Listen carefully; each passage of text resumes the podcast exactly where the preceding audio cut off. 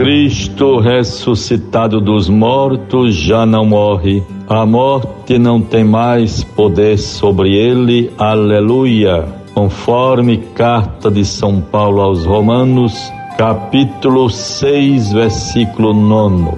Bons ouvintes todos, paz e confiança, graças e bênçãos de Deus para todos que nos acompanham, a você, meu irmão, minha irmã, em sua casa, sua família, seu trabalho, em sua comunidade, na vivência de sua fé.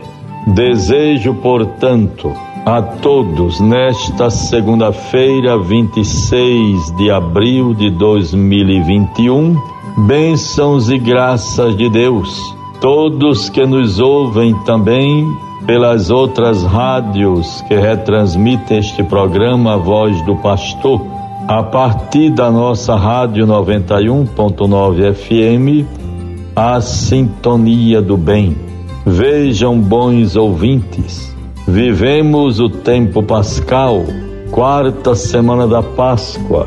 Tivemos ontem uma data tão significativa, um domingo tão pleno do amor de Deus da sua ternura, quando celebramos o domingo do Bom Pastor. Que Deus nos fortaleça com sua graça, com sua paz. Procuremos nos sentir parte deste rebanho do Senhor, que tem como guia, como Senhor e Mestre, o bom pastor, nosso Senhor, que dá vida por suas ovelhas. Bons ouvintes todos, prossigo ainda partilhando com toda a comunidade eclesial a mensagem da Assembleia Geral dos Bispos do Brasil ao povo de Deus, ao povo brasileiro. E assim podemos encontrar essa realidade de sofrimento, deve encontrar eco no coração dos discípulos de Cristo. Tudo que promove ou ameaça a vida diz respeito à nossa missão de cristãos.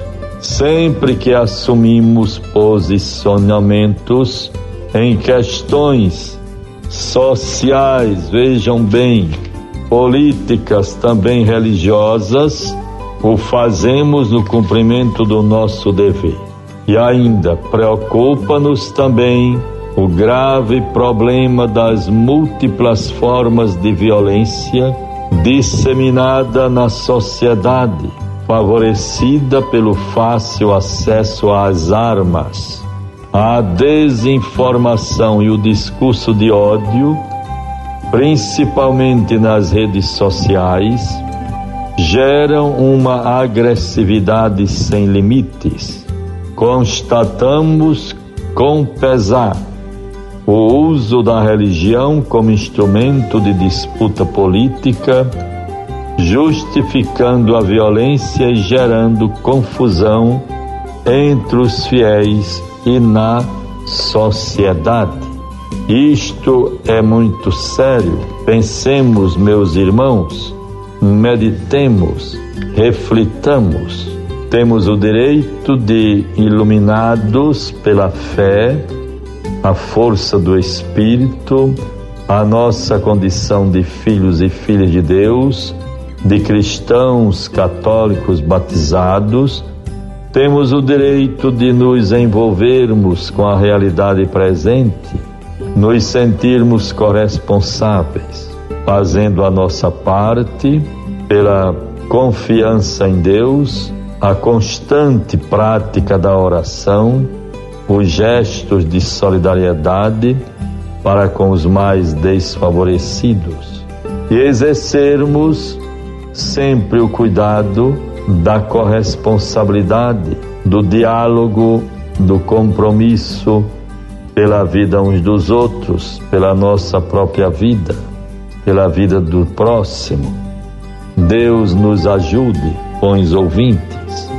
Mas, prosseguindo com o nosso programa, Me refiro ainda dentro do contexto tão bonito do Domingo do Bom Pastor, celebrado ontem. Quero me referir aos nossos novos sacerdotes ordenados no último dia 9, 9 de abril.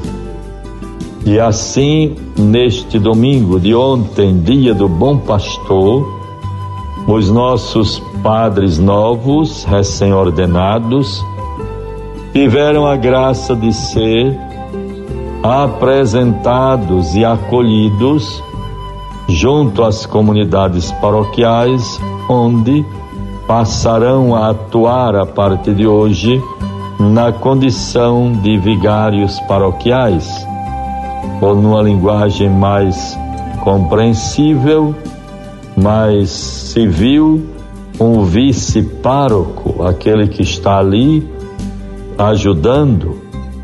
Então, nós citamos os nomes: o padre Daniel dos Santos Barbosa, vigário paroquial na paróquia de São Francisco de Assis, em Lagoa de Pedras. Ele está relacionado e cooperando com o padre Idelbrando, pároco da paróquia de Santo Antônio. Padre Emerson da Fonseca Gomes, vigário paroquial na paróquia de Nossa Senhora Aparecida em Neópolis, junto ao Padre Nunes.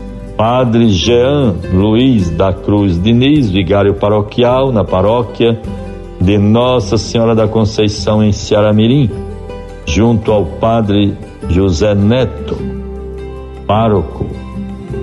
Padre José Carlos de Lima Guiar, vigário paroquial na paróquia de Nossa Senhora da Conceição em Ceará-Mirim, também junto ao Padre José Neto o padre Júlio César Santana de Miranda, vigário paroquial na paróquia da Catedral, junto ao padre Valdir Cândido e ao padre Flávio Bezerra, são padres na Catedral, vigários paroquiais agora, padre Flávio Bezerra e agora o novo vigário paroquial, padre Júlio César Santana.